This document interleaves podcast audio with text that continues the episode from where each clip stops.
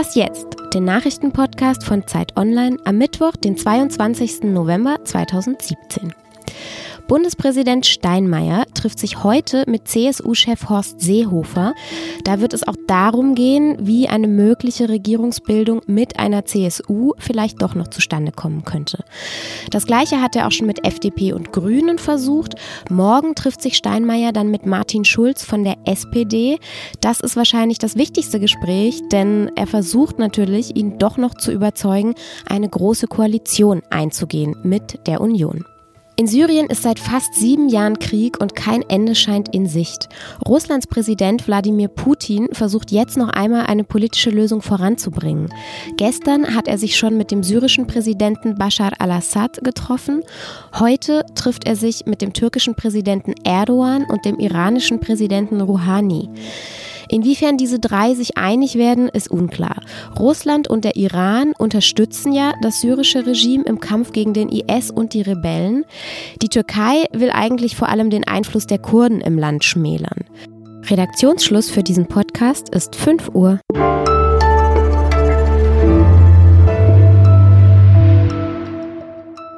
Mein Name ist Simon Gaul. Hallo. Was denken denn jetzt eigentlich die FDP-Wähler, nachdem ihre Partei diese Koalition hat platzen lassen? Das haben wir unsere Leser gefragt. Mehr dazu gleich hier im Podcast. Außerdem ist jetzt Bundespräsident Steinmeier derjenige, der gerade noch mal versucht, alle Parteien zu überreden, irgendwie zu einer Regierung zu kommen. Wie erfolgsversprechend das ist und warum eine Minderheitsregierung vielleicht nicht die schlechteste aller Wahlen wäre, darüber spreche ich mit Politikredakteur Ludwig Greven. Hallo Ludwig. Ja, hallo. Bundespräsident Steinmeier wird gerade so ein bisschen als der Mann der Stunde, der jetzt vielleicht doch noch uns irgendwie zu einer Regierung verhelfen könnte, gehandelt. Ähm, was hat er denn wirklich jetzt für Möglichkeiten als Bundespräsident? Ja, er hat ja schon äh, am Montag sehr nachdrücklich an alle Parteien, auch die SPD, also eine ehemalige Partei, appelliert, sich ja nochmal Gedanken zu machen und zu überlegen, ob man nicht doch irgendwie gemeinsam irgendeine Formation der Regierung hinbekommt. Faktisch kann er das nicht erzwingen. Er kann einfach mit ihm reden, diese Parteivorsitzenden. Ich glaube allerdings, dass er weder Herrn äh, Lindner von der FDP noch Schulz von der SPD überreden wird, es wird nicht das gelegen, was der Merkel schon nicht gelangen ist, nämlich eine Regierung zusammenzubekommen, die eine Mehrheit hätte im Bundestag. Er kann auch keine Minderheitsregierung erzwingen, aber er könnte nach Artikel 63 Grundgesetz Angela Merkel oder auch jemand anders als Kanzler oder Kanzlerin vorschlagen. Dann müsste der Bundestag darüber abstimmen. In dem Fall wiederum kann dann der Bundespräsident entscheiden, ob er diesen Kanzler und Kanzlerin einer Minderheitsregierung ernennt und bestätigt oder ob er Neuwahlen einlegt. Er ist der Einzige, der Neuwahlen in der jetzigen Situation herbeiführen kann. Steinmeier hat ja gesagt, er möchte diese Neuwahlen verhindern. Glaubst du, er würde sich dann eher für eine solche Minderheitsregierung stark machen? Ich, ich schaue natürlich nicht in den Kopf hinein. Ähm, das ist eine Situation, die natürlich jeder Vernünftige gern vermeiden möchte. Aber die erste Anlauf, eine Mehrheitsregierung hinzubekommen mit vier Parteien, ist ja nun gescheitert. Die SPD verweigert sich aus verständlichen Gründen, kann man teilen oder auch nicht. Ähm, von daher ist eine Mehrheitsregierung ziemlich unrealistisch.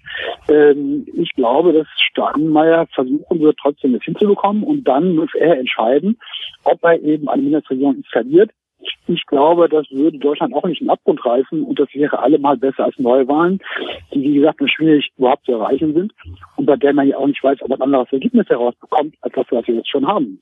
Merkel hat allerdings ja gesagt, sie möchte diese Minderheitsregierung auf jeden Fall vermeiden. Ähm, warum sagst du jetzt, das wäre gar nicht so eine schlechte Option? Es muss ja nicht Angela Merkel die Kanzlerin einer solchen Minderheitsregierung sein. Ich glaube, dass sie nicht diejenige ist, ähm, die in der Lage wäre, Minderheitsregierung wirklich erfolgreich hinzukriegen. Aber da muss man ja mutig sein. Das ist zu riskant, das ist schwierig. Das entspricht wahrscheinlich nicht ihrem Naturell und regiert seit zwölf Jahren. Es könnte jemand anders sein aus der CDU. Es kann auch sogar jemand aus der SPD sein. Du sagst, Minderheitsregierung wäre nicht das Schlechteste, egal jetzt ob unter Merkel oder unter einem anderen Kanzler. Warum wäre es gar nicht so schlecht? Wir kennen das nicht in Deutschland. In anderen Ländern wie Skandinavier ähm, machen das seit Jahrzehnten durchaus erfolgreich, die sind stabil, wirtschaftlich erfolgreich. Das äh, ist nur bei uns ungewohnt. ich finde, es entspricht ja aus, aus dem Wesen der parlamentarischen Demokratie, dass die Regierung für ihre Maßnahmen, für ihre Gesetze, für ihren Haushalt sich Mehrheiten suchen muss und dass das nicht automatisch per Koalitionsvertrag und per Order de Mufti von vornherein feststellt, dass jede Sache durchkommt. Denn der Kanzler, wenn man eine Abstimmung verliert, geht die Welt auch nicht unter. Also eine knappe Mehrheit oder auch vielleicht ohne Mehrheit, man muss sich Mehrheit suchen, heißt nicht, dass man nicht politisch gestalten kann. Da kommt auf Kreativität an, auf Durchsetzungsvermögen. Man muss es nur richtig machen. Danke, Ludwig. Bitteschön.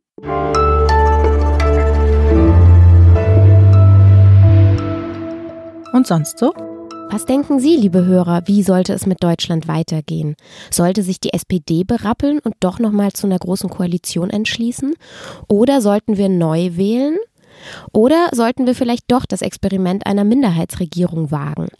Wenn Sie mögen, stimmen Sie ab. Das geht bei uns auf Zeit.de direkt auf der Startseite. Das haben auch bis jetzt viele Zehntausende Leser gemacht. Und äh, ja, das Ergebnis bis jetzt, die Option Neuwahlen ist sehr beliebt und die Option Minderheitsregierung ist auch sehr beliebt. Nur eine große Koalition, die wollen wirklich die allerwenigsten nochmal.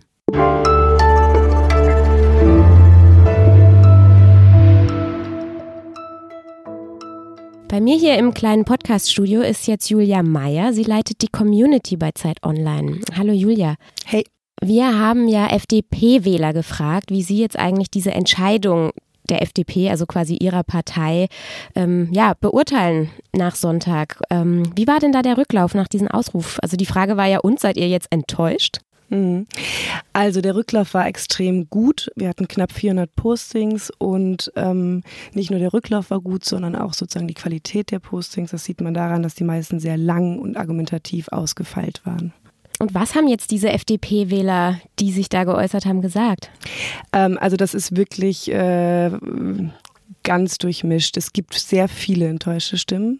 Es gibt sehr viele, die sagen, dass sie das jetzt wirklich unmöglich finden und, äh, und auch Lindner oder der FDP so ein Inszenierungswut und äh, Kalkül unterstellen.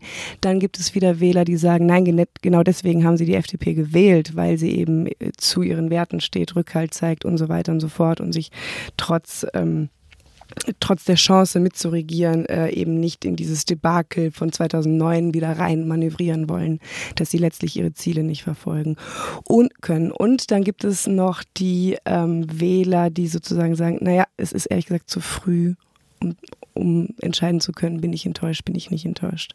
Ähm, dafür müssten wir mehr äh, in Insight-Informationen haben. Also recht durchmischt, aber auch einige, die enttäuscht sind. Ne? Das wäre ja im Fall von Neuwahlen dann vielleicht gar nicht so eine gute Ausgangslage für eine FDP, wenn jetzt viele Wähler sagen, äh. Ja, also das ist nicht repräsentativ, äh, was wir hier gemacht haben für die äh, Wählerschaft der FDP. Ne?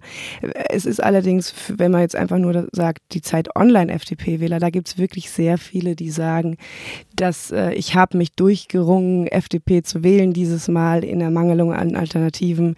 Sicher nicht nochmal. Das hat mich jetzt enttäuscht. Das, das kommt relativ häufig vor, ja. Spannend. Und gab es noch irgendwas, was dir besonders aufgefallen ist bei diesen Reaktionen? Ähm, prinzipiell freue ich mich sehr über diesen Versuch, weil man merkt, dass die Menschen irgendwie groß, also ne, nicht nur irgendwie ihre Meinung loswerden wollen, sondern wirklich versuchen, argumentativ auf die einzelnen Aspekte ihrer ähm, Gefühlslage jetzt einzugehen. Zum Beispiel ist es super spannend, dass ähm, ganz viele ungefragt ihr Alter angeben. Also sich sozusagen auch nochmal so verorten. Ich bin Erstwählerin, ich bin schon älterer Wähler und so weiter und so fort. Und sozusagen die Gründe für ihre Wahl erstmal offenlegen und dann ähm, davon sprechen, was für Hoffnungen und was für Visionen sie eigentlich haben für ähm, eine Politik in Deutschland. Und ähm, das finde ich sehr schön. Das ist nämlich dann durchaus spannender zu lesen als irgendwie ähm, ein gefühlsbetonter Schlagabtausch. Waren das dann eher junge Neuwähler oder eher ältere Stammwähler oder war das bunt gemischt? Ganz bunt gemischt. Und ähm, wie gesagt, es gibt auch wirklich viele, die sagen, toll. Also ne, es ist, es ist kein, es kann kein eindeutiger Trend äh, festgemacht werden und das ist das, das ist das sehr Interessante. Danke, Julia. Das war's auch schon wieder mit Was jetzt für heute. Eine neue Folge gibt's morgen. Tschüss.